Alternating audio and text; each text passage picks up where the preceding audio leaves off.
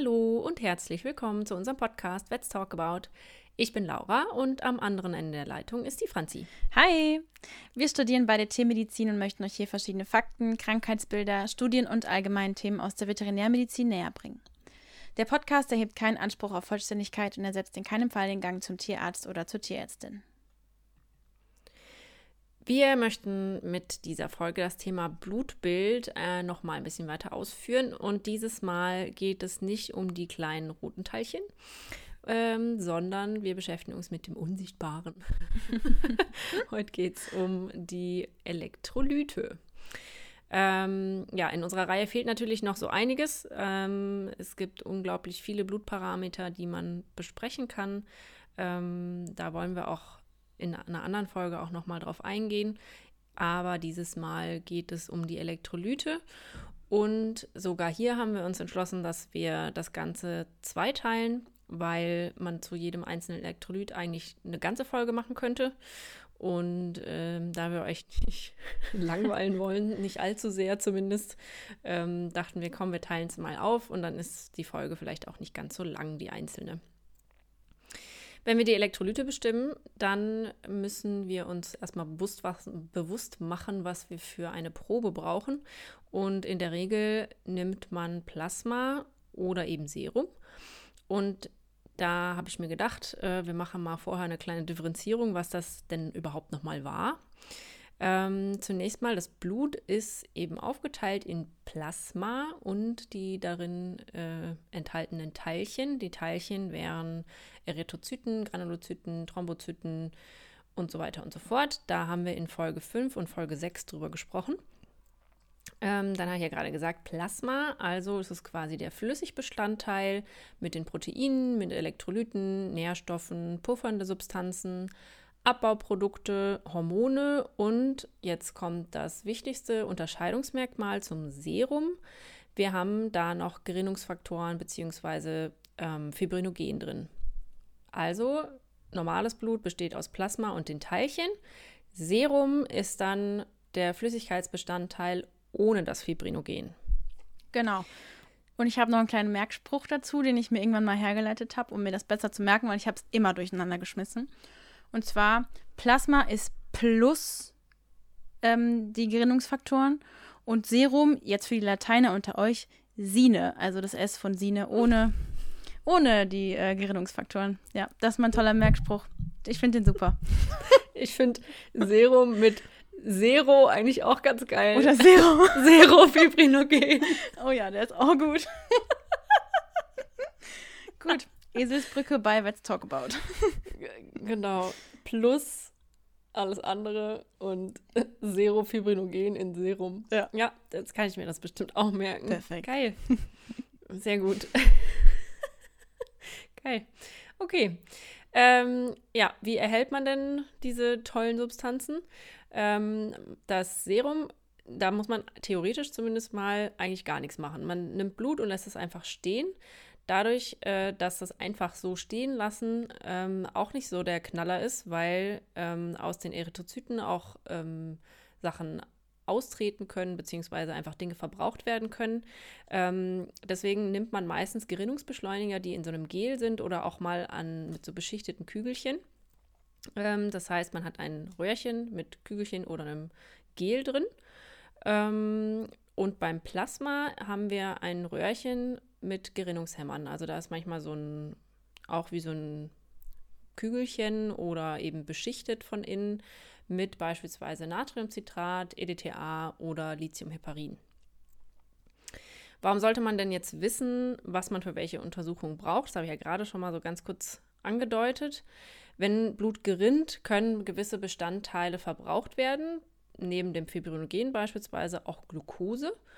Und andere können sogar freigesetzt werden, beispielsweise Kalium, Laktat und Phosphate. Und je nachdem, was man jetzt messen möchte, sind die Geräte unter anderem für bestimmte Seren oder eben Plasma geeignet. Damit wurden die validiert und man bekommt quasi auch nur mit der sozusagen richtigen Substanz auch das richtige Ergebnis. Welches Antikoagulanz man nimmt, hängt davon ab, ob es gegebenenfalls Interferenzen gibt äh, bei dem, was man messen möchte. Beispielsweise sollte man, wenn man Calcium messen möchte, auf gar keinen Fall EDTA drin haben, weil das ja EDTA bindet. Ähm, das heißt, es macht dann einfach keinen Sinn, das zu nehmen. Ja, also bei jedem einzelnen Parameter kommt es dann darauf an, ob wir Plasma oder Serum benötigen. Müssen wir das jetzt alles auswendig wissen? Also wenn wir jetzt mal von den Elektrolyten weggehen, nein, muss man natürlich nicht. Meistens ist es aber ähnlich und ähm, wenn wir jetzt beispielsweise das in ein Labor einschicken wollen, dann steht das auf dem Einsendeformular auch immer genau drauf, was die haben wollen, was man dafür braucht. Wenn man so Standarddinge hat, weiß man das dann normalerweise auch, was man da dann dafür benutzt. Genau. Wenn es jetzt bei uns hier in den Folgen irgendwie Besonderheiten gibt, dann weisen wir da auf jeden Fall auch nochmal drauf hin. So viel dann mal zum Allgemeinen. Jetzt zum Speziellen. Bei den Elektrolyten eignet sich am besten Heparinblut. Das kann man direkt abzentrifugieren und man muss eben die Gerinnung nicht abwarten. Ähm, man kann natürlich trotzdem auch Serum nehmen. Also man kann ähm, auch quasi aus einer Probe, die man erst gerinnen lassen muss, was man übrigens so 20 bis 30 Minuten stehen lassen muss. Also man kann nicht direkt frisch gewonnenes äh, Serum einfach in die Zentrifuge schmeißen, weil man dann die Gefahr hat, dass es noch nachgerinnt. Äh, das mal nur so nebenbei. Ähm, auf jeden Fall kann man aber auch Serum nehmen. Da muss man aber, wie gesagt, darauf aufpassen, dass die Probe eben dann nicht ewig lang im Labor rumstand und man es dann irgendwie noch verarbeitet, weil dann können gewisse Werte, wie beispielsweise eben Kalium, äh, verfälscht werden. So, wofür messen wir überhaupt die Elektrolyte im Allgemeinen? Ähm, generell bestimmen ja Elektrolyte den osmotischen Druck im Plasma. Äh, der gesamte osmotische Druck wird durch die Anzahl von gelösten Teilchen bestimmt und davon eben 95 Prozent aus der, auf der 95 Prozent ähm, sind dann quasi die Anzahl der gelösten anorganischen Elektrolyte. Ähm, die Elektrolyte geben uns Rückschlüsse auf den Säurebasenhaushalt. Wir können in Verbindung mit der Hämatologie den ähm, ja, Hinweise auf den Hydratationsstatus bekommen. Es kann quasi, wir können auf die Suche nach metabolischen Erkrankungen gehen, beziehungsweise wir können da eben auch wieder Hinweise bekommen darauf. Und es ist eine gute Voraussetzung, um eine Blutchemie korrekt beurteilen zu können. Wichtig bei den Elektrolyten oder beziehungsweise bei der Elektrolytbestimmung ist, dass die eigentlich nur selten den tatsächlichen Versorgungsgrad oder eingetretene Nettoverluste von unseren Patienten zeigen. Dafür kann man zum Beispiel auch eine Harnanalyse ähm, ranziehen, also dass man die Elektrolyte im Hahn misst, um zu gucken, wenn die jetzt beispielsweise vermehrte Verluste haben. Aber die Elektrolyte sind im Blut so eng äh, geregelt, dass man, wenn man da eine Veränderung im Blut sieht, dann ähm, ist meistens schon eher ein bisschen was Gravierenderes passiert. Oder es ist halt eben vielleicht ein Messfehler. Ähm, ja, also beziehungsweise das ist jetzt auch nicht ganz richtig. Zumindest mal kann man jetzt nicht unbedingt sagen, okay, beispielsweise der Patient hat jetzt zu wenig Natrium aufgenommen, bloß weil er eine Hyponatremie hat. Genau. Äh, 85 Prozent der osmotisch aktiven Teilchen sind Natrium und Chlorid. Ähm, die besprechen wir jetzt auch gleich in dem ersten Teil, in der ersten Folge. Außerdem haben wir noch ähm, Kalium, Calcium, Magnesium und Phosphat. Ähm, Jetzt im ersten Teil geht es um Natrium und Chlorid und um Kalium und die anderen drei kommen dann in der nächsten Folge. Um das Ganze ein bisschen übersichtlicher zu machen, haben wir uns bei den einzelnen Elektrolyten an eine Gliederung gehalten. Wir erzählen euch am Anfang eben, wie das Ding überhaupt heißt, wo man es findet und was es physiologisch im Körper tut. Wenn man die Physiologie verstanden hat, kann man sich vieles herleiten. Ähm, dann, wie es aufgenommen wird und auch wie es wieder ausgeschieden wird aus dem Körper. Bei den Blutproben, wenn es eben Besonderheiten gibt, sagen wir euch das nochmal. Also welches Material verwenden wir, um es zu messen? Wann sollten wir einen Blick auf die Elektrolyte haben? Und natürlich gibt es wieder Begrifflichkeiten für einen Mangel und einen Überschuss und dann, wie sich das dann gegebenenfalls klinisch äußert. Und dann gibt es natürlich noch eine kleine Info über äh, die Erkrankung bzw. über Ursachen. Gut, dann starten wir mit dem Natrium. Wo finden wir das? Das ist erstmal das wichtigste Kation, also das wichtigste positiv geladene Teilchen der extrazellulären Flüssigkeit. Also der Extrazellularraum ist im Interstitium und in den Gefäßen und der Intrazellularraum in den Zellen. Nur mal so als Grundlage nochmal, weil das kommt später noch häufiger vor. Natrium ist hauptverantwortlich für die Aufrechterhaltung der Osmolalität und Tonizität des Blutplasmas. Tonizität ist quasi der osmotische Druck in zwei Bereichen. Natrium reguliert zudem den Blutdruck, das Blutvolumen und den Wasserhaushalt und spielt eine ziemlich wichtige Rolle bei der Muskel- und Nervenfunktion. Physiologisch haben wir schon gesagt, es kommt hauptsächlich in der extrazellulären Flüssigkeit vor und in den Membranen sitzt die Natrium-Kalium-ATPase. Das kennen wir alle aus der Physiologie. Das ist ähm, ein Transporter, der Natrium entgegen dem Konzentrationsgradienten aus den Zellen raus transportiert und Kalium in die Zelle rein. Das Ganze sorgt für eine Aufrechterhaltung von, den, von Natrium und Kalium in den entsprechenden Räumen. Und äh, ich denke, das wird sehr ausführlich in der Physiologie besprochen, nur mal kurz als kleine Erinnerung. Wenn Natrium rausgeht aus der Zelle, dann folgt Wasser passiv. Das bedeutet für uns, die Menge von Natrium entspricht in Relation der Menge an Wasser. Heißt also, wenn sich Natrium verändert, verändert sich dementsprechend auch die Wasserkonzentration. Die Regulation von Natrium erfolgt über die Nieren. Hier das Stichwort Aldosteron. Aldosteron ist ein Mineralokortikoid, das in der Nebennierenrinde gebildet wird und es ist verantwortlich für die Rückresorption von Natrium und damit auch für die Rückresorption von Wasser. Das spielt noch eine Rolle bei Morbus Addison zum Beispiel. Ähm, da gehen wir jetzt aber nicht näher drauf ein, das wird den Rahmen sprengen. Da gibt es bestimmt auch irgendwann mal noch eine Folge zu. ich, ich glaube auch. Ich glaube auch. Wann sollten wir auf das Natrium schauen? Generell bei jeder Erkrankung, die mit einer Veränderung des, Wasserhaus des Wasserhaushaltes einhergeht, also bei Durchfällen, bei Erbrechen, generell bei gastrointestinalen Problemen oder auch bei Nephropathien, also von bei Krankheiten, die einfach mit der Niere zu tun haben. Dann generell bei Erkrankungen der Organe, die an dem Natriumhaushalt beteiligt sind, also ne Niere und Nebenniere. Generell sollte der Natriumhaushalt auch im Blick geha gehalten werden bei infundierten Patienten, bei Patienten mit zentral nervösen Symptomen oder auch wenn man Diuretika gibt, also bei der Gabe von Medikamenten, die auch in den Natriumhaushalt eingreifen. Welche Symptome sind wichtig? Klinisch ist eher der absolute Wert ähm, für das Auftreten von Symptomen von weniger der absolute Wert von Bedeutung, sondern es ist eher wichtiger darauf zu gucken, wie schnell ging die Natriumveränderung vonstatten. Neurologische Symptome stehen auf jeden Fall im Vordergrund, also alles, was mit Desorientierung, Ataxie, Anfällen und Koma zu tun, zu tun hat. Wir unterscheiden zwei unterschiedliche Begriffe, einmal die Hypernatriämie und die Hyponatriämie. Da ist die Vorsilbe, das zieht sich jetzt durch die ganze Folge durch, Vorsilbe so zu deuten, Hyper heißt zu viel und Hypo heißt zu wenig, also Hypernatriämie, erhöhte Konzentration, Hyponatriämie, eine erniedrigte Konzentration an Natrium. Bei der Hypernatriämie ist es so, dass es eine häufige Problematik, Problematik bei klinisch kranken Tieren ist, also bei 6 bis 8 Prozent circa. Und die Ursachen dafür sind ganz einfach, nämlich ein erhöhter Flüssigkeitsverlust, also Durchfall, Erbrechen, ein vermehrtes Hecheln oder aber auch ein Diabetes insipidus oder ein Diabetes mellitus. Dann, Hast du gerade klinisch gesagt oder kritisch? Krit, weiß ich nicht. Also gemeint waren kritisch kranke Tiere, also bei kritisch, wirklich sehr, sehr ja. kranken Tieren.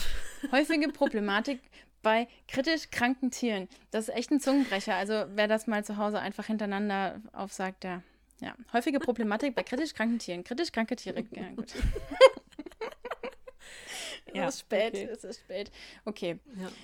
Gut, dann sollte man darauf achten, also ursachenmäßig verminderte Wasseraufnahme oder aber auch eine vermehrte Salzaufnahme durch Futter, Wasser oder auch durch Infusion. Man kennt das selber, wenn man abends eine richtig salzige Pizza gegessen hat, dann hat man echt Brand. Das liegt tatsächlich auch am Natriumhaushalt. Bei der Hyponatremie nennen wir jetzt wirklich nur ein paar Beispiele, weil das kann man wirklich sehr, sehr ausführlich erörtern. Aber eine Hyponatremie kann zustande kommen durch zum Beispiel erhöhte Verluste, durch eine Verschiebung oder aber erhöhte Verluste in Verbindung mit einer Hypovolemie oder eine Hyponatremie und eine Hypervolemie. Es hört sich jetzt alles unfassbar ähm, kompliziert an, aber wir fangen mal ganz seicht an und nennen einfach mal als klar erhöhte Verluste. Wir haben eine hypotone Dehydratation. Also der Natriumverlust ist höher als der Wasserverlust. Der Körper verliert also mehr Natrium als Wasser. Und das Ganze passiert dann über den Gastrointestinaltrakt oder eben über die Niere.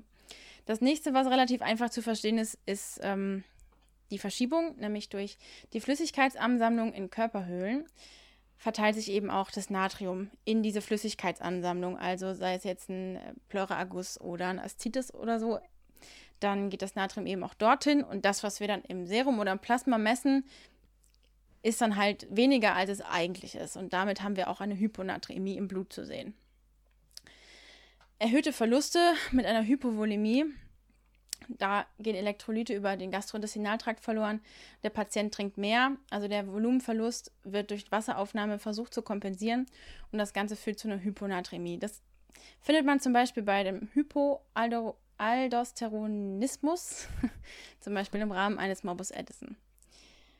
Und mit weiteren Details wollen wir euch tatsächlich, was Natrium angeht, nicht langweilen, weil es ist wirklich sehr, sehr ausführlich und man kann das noch ins ewig lange ziehen.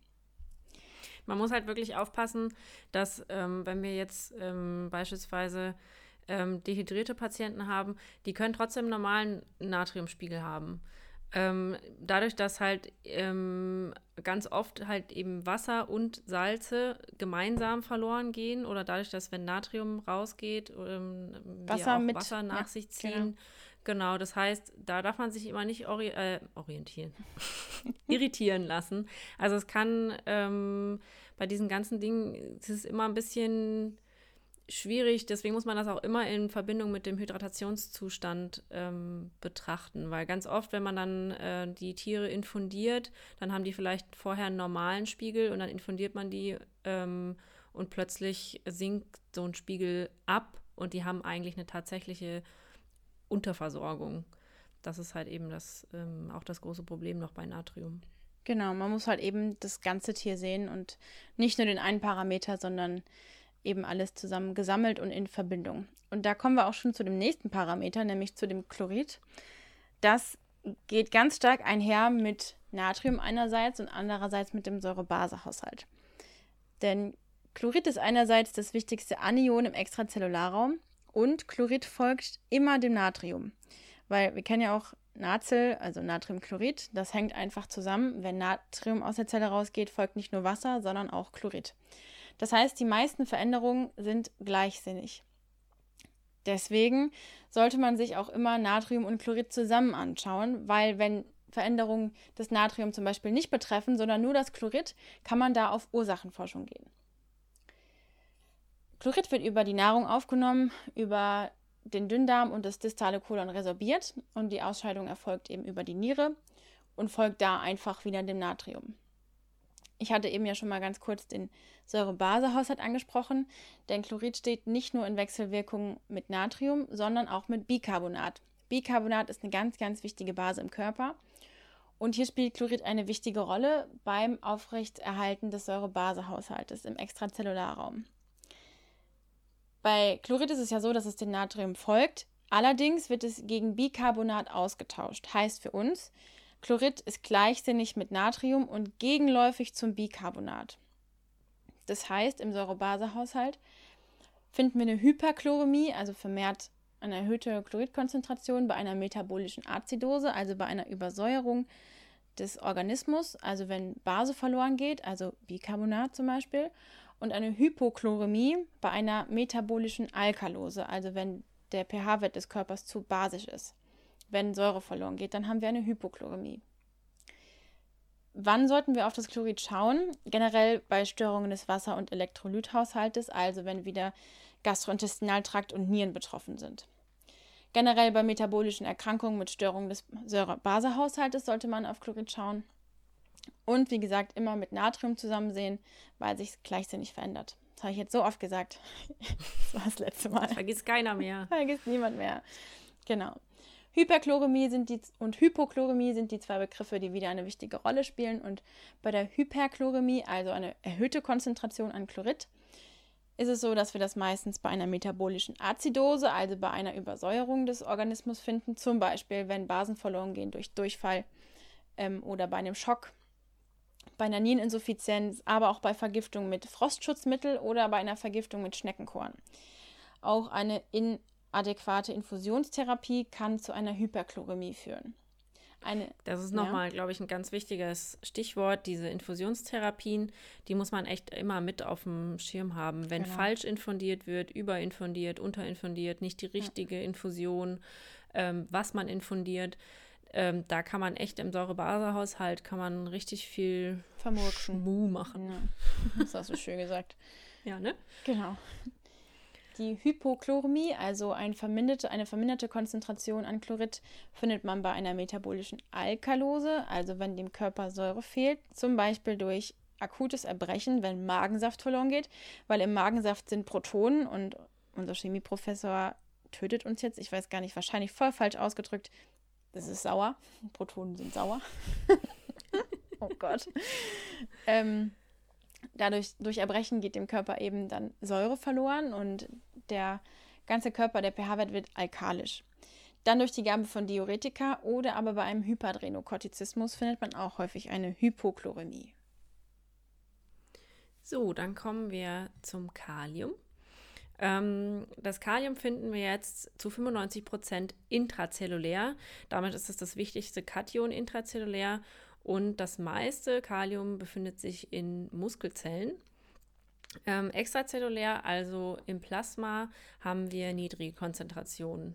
Ähm, und die werden dann auch in einem engen Rahmen gehalten. Ich finde das immer sehr verwirrend mit dem intrazellulär und extrazellulär. Ähm, intrazellulär ist wirklich in der Zelle und extrazellulär bedeutet dann eben beispielsweise auch im Blut. Also ich finde irgendwie ist das für mich immer so ein bisschen verwirrend, aber äh, muss man sich halt einfach merken. Vielleicht geht das anderen Leuten nicht so. Ich tue mir da irgendwie immer schwer, das auseinanderzuhalten. Ja, was tut Kalium? Ähm, es ist notwendig bei der Homöostase eben des Zellvolumens. Und wo haben wir das wahrscheinlich alle schon mal gehört? Ähm, bei dem Ruhemembranpotenzial bzw. auch Aktionspotenzial. Ähm, Franzi hat vorhin schon von der Natrium-Kalium-Pumpe gehört. Uh, das heißt, äh, äh, gesprochen. Ups, sorry, ja, irgendwie sollten wir vielleicht mal früher aufnehmen. Ja, das wäre eine Idee. ähm, ja, genau. Also es ist wichtig für die Aufrechterhaltung vom, vom Ruhemembranpotenzial. Ähm, aufgenommen wird Kalium über das Futter und ausgeschieden wird es bei Überschuss über die Niere zu 90 bis 95 Prozent und der Rest über den Kot. Aldosteron äh, ist jetzt hier auch wieder ein wichtiger Spieler. Der fördert nämlich die renale Kaliumausscheidung und ist eben hauptverantwortlich hauptverantwortlich für die Regulation von Kalium. Und Insulin führt zu einer Kaliumverschiebung von der extrazellulären Flüssigkeit in die Zellen. Beim Material ist es jetzt hier ähm, relativ wichtig, dass man sowohl Serum als auch Plasma grundsätzlich beides benutzen kann. Ähm, beim Serum muss man aufpassen, dass die Probe nicht zu lang zentrifugiert rumsteht, weil aus den Blutzellen, die eben unten in dem Blutkuchen sind, ähm, noch Kalium austreten kann und ich dadurch mein Ergebnis verfälscht habe. Deswegen ist ähm, an sich ähm, Plasma natürlich super, weil das muss ich, habe ich ja am Anfang auch schon gesagt, muss ich hier nicht warten, bis das geronnen ist. Wir sollten keine Kontamination von Kalium-EDTA haben bei der Blutabnahme. EDTA-Röhrchen sollte man so oder so immer als letztes befüllen. Wann sollte ich mir jetzt das Kalium mal genauer angucken? Wie eigentlich bei allem, wenn wir eine Störung im Wasser- und Elektro Elektrolythaushalt haben. Heute habe ich es aber auch, ne? Fischers Wasser- Fritz, und Fisch, Elektrolythaushalt. genau, Fischers Fritz. Ähm, also bei gastrointestinalen Erkrankungen, vor allem auch Erbrechen, bei Nephropathien und ja, bei metabolischen Erkrankungen, die eben den Säurebasenhaushalt stören und den Elektrolythaushalt. Wenn wir am Herzen irgendwelche komischen Dinge vermuten, also beispielsweise der Patient eine Bradykardie, Bradykardie zeigt oder Arrhythmien, Ähm, bei einer diabetischen Ketoazidose und auch bei einer Dauertherapie mit Diuretika oder ACE-Hämmern. Diuretika gibt es ja welche, die kaliumsparend sind. Hat man ja vielleicht schon mal gehört, wenn man äh, Pharma gelernt hat. Hm. und äh, dann hm. gibt es aber natürlich auch welche, die eben nicht kaliumsparend sind. Und äh, genau, da sollte man das Kalium auf jeden Fall im Blick haben. Hyperkaliämie und Hypokaliämie sind unsere beiden Begriffe. Und ja, grundsätzlich, ähm, wenn wir jetzt mal die Erkrankungen auch betrachten, sollte man das immer im Kontext sehen zu einer Grunderkrankung. Es ist super schwierig, allein zu differenzieren, ist das jetzt das Kalium oder was macht das Kalium jetzt genau.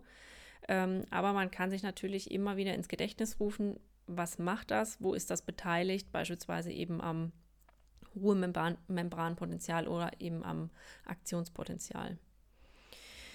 Eine Änderung von Kalium können wir haben, indem das vermehrt ausgeschieden wird über die Niere, wir eine Verschiebung haben zwischen Intra- und Extrazellularraum. Ähm, ganz selten, dass mal irgendwie Kalium vermehrt aufgenommen wurde oder ähm, ja, ja, also durch Futter oder sowas, das kommt eigentlich eher nicht vor. Ähm, der Spiegel wird im Blut immer konstant gehalten. Ähm, wir haben große intrazelluläre Speicher, die frei verschiebbar sind. Und das habe ich am Anfang ja auch nochmal gesagt, man sieht das nicht sofort im Blut. Also der Körper reguliert sich da schön ein. Ähm, das heißt, ähm, ja, man, es ist immer ein bisschen schwierig, die Elektrolyte zu betrachten, um dann wirklich genauen Rückschluss drauf zu bekommen, wie sehen denn die Speicher aus im Körper. Bei Mensch und beim Pferd ist es noch ganz wichtig, die können schwitzen. Das heißt, man verliert Kalium auch über Schweiß. Das ist natürlich bei Hund und Katze jetzt eher weniger relevant. Der Blut-pH-Wert sollte immer mit berücksichtigt werden bei der Interpretation. Ähm, es ist eben so, dass wir bei einer Azidose, also wenn das Blut quasi zu sauer wird, haben wir äh, eine vermehrte intrazelluläre Aufnahme von H-Ionen im Austausch gegen K-Ionen. Das heißt, ähm, wir können eine falsch hohe K-Konzentration im Extrazellularraum haben. Und bei einer Alkalose ist das Ganze eben andersrum. So, jetzt ähm, halte ich mich auch wirklich, versuche ich zumindest mal, mich kurz zu halten. Bei der Hyperkaliämie ist nochmal wichtig, dass wir eben darauf achten, dass wir keine Pseudo-Hyperkaliämie haben, beispielsweise über die Blutprobe, was ich am Anfang gesagt habe. Grundsätzlich ähm, können eben Symptome auftreten wie Muskelzuckungen oder Schwäche, gastrointestinale Koliken, Diarrhoe, kardiale Symptome ähm, oder auch so Parästhesien, also dass sich die irgendwie komisch, äh, das ist halt schwierig, können unsere, unsere Haustiere uns natürlich nicht erzählen, aber wenn die irgendwie, wenn man das Gefühl hat, die, die, die können nicht richtig fühlen, bei Menschen ist das so, dass man eben so Missempfindungen hat. Ähm, genau, äh, wir haben eine Hyperkaliämie, kann zustande kommen durch eine verminderte Kaliumausscheidung. Da sind renale Ursachen eigentlich die häufigsten, beispielsweise akute Niereninsuffizienz. Und was noch super wichtig ist, ist bei Harnwegsobstruktionen. Ähm, da kann es eben zu einer Hyperkaliämie kommen, wenn die beispielsweise ein, ein, also wenn es ein Flutti ist, also ein, Stein in der Uretra.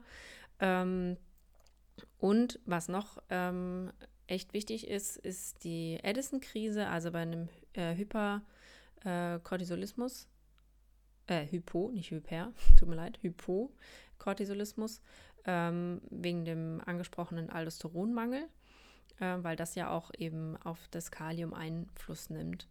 Eine Kaliumverschiebung aus den Zellen, habe ich ja gerade schon gesagt, bei einer Azidose, also bei einer metabolischen Azidose oder auch bei einer diabetischen Ketoazidose. Ähm, genau, und die Hypokaliämie führt allgemein zu einer Muskelschwäche. Und bei Katzen sieht man ähm, häufiger mal so eine Ventroflexion vom Hals, ähm, sogenannter Schwanenhals. Ähm, das ähm, ist quasi so ja, relativ klassisch dann für eine Hypokaliämie. Und bei einer hochgradigen Hypokaliämie kann das eben auch wieder zu ähm, Symptomen am Herzen kommen, also ventrikuläre oder supraventrikuläre Tachykardien. Ähm, ja, eine erhöhte Kaliumausscheidung kann eben dazu führen, dass wir eine Hypokaliämie haben, wenn wir Verluste haben über den Darm und über die Niere, also chronisches Erbrechen, Diarrhoe oder eine chronische Niereninsuffizienz. und natürlich auch Diuretika, die habe ich ja vorhin auch kurz angesprochen. Ähm, vor allem Schleifendiuretika, weil wir eben eine vermehrte Ausscheidung von Kalium haben über die Niere und wieder unseren, ähm, unser Aldosteron, also bei einer erhöhten Gabe von Mineralokortikoiden, aber auch, wenn wir eine PU haben, also eine Polyurie bei einer Gabe von Glukokortikoiden oder auch beim Cushing. Da kann es auch zu einer Hypokaliämie führen. Ähm, Kaliumverschiebung in die Zellen im Austausch mit H-Plusion habe ich ja gerade schon erzählt. Da ist nochmal ein wichtiges Stichwort das Insulin. Ähm, da habe ich ja am Anfang auch ähm, ganz kurz was zugesagt. Das heißt, ähm, quasi äh, ähm, Insulin ist ja quasi dann dafür verantwortlich, dass ähm, Kalium ähm, in, den, in die Zellen verschoben wird.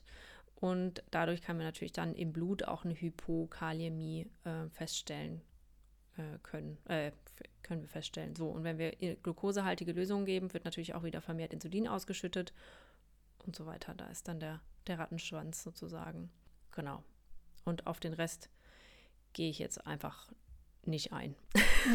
Weil es ist eh schon wieder viel zu lang. Wir wollten eigentlich nur 20 Minuten machen. Ja, das hat nicht funktioniert. Und ich habe auch das Gefühl, ähm, wir haben euch wahrscheinlich ziemlich gelangweilt. Es ist auch echt irgendwie ein uncooles Thema.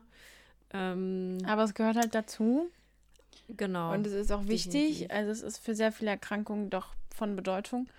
Und ja, das war das deswegen, weil wir uns das schon gedacht haben, dass es so lange dauert. Teil 1. Genau. Ja. Und Teil 2 äh, kriegt ihr dann. Folgt äh, sogleich. genau, folgt sogleich. Wir nehmen das eventuell jetzt gleich auf, vielleicht aber auch besser nicht, weil wir sind beide irgendwie ein bisschen durch. Ja, ist irgendwie nicht so.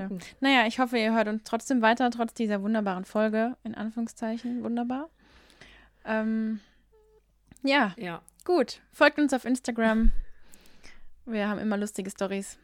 Mittwochs vor allen Dingen schöne Quizzes. Qui Quizze. Quizzes. Quizzes. Quizzes. Ja. Okay. Tschüss. Genau. Okay. Ciao.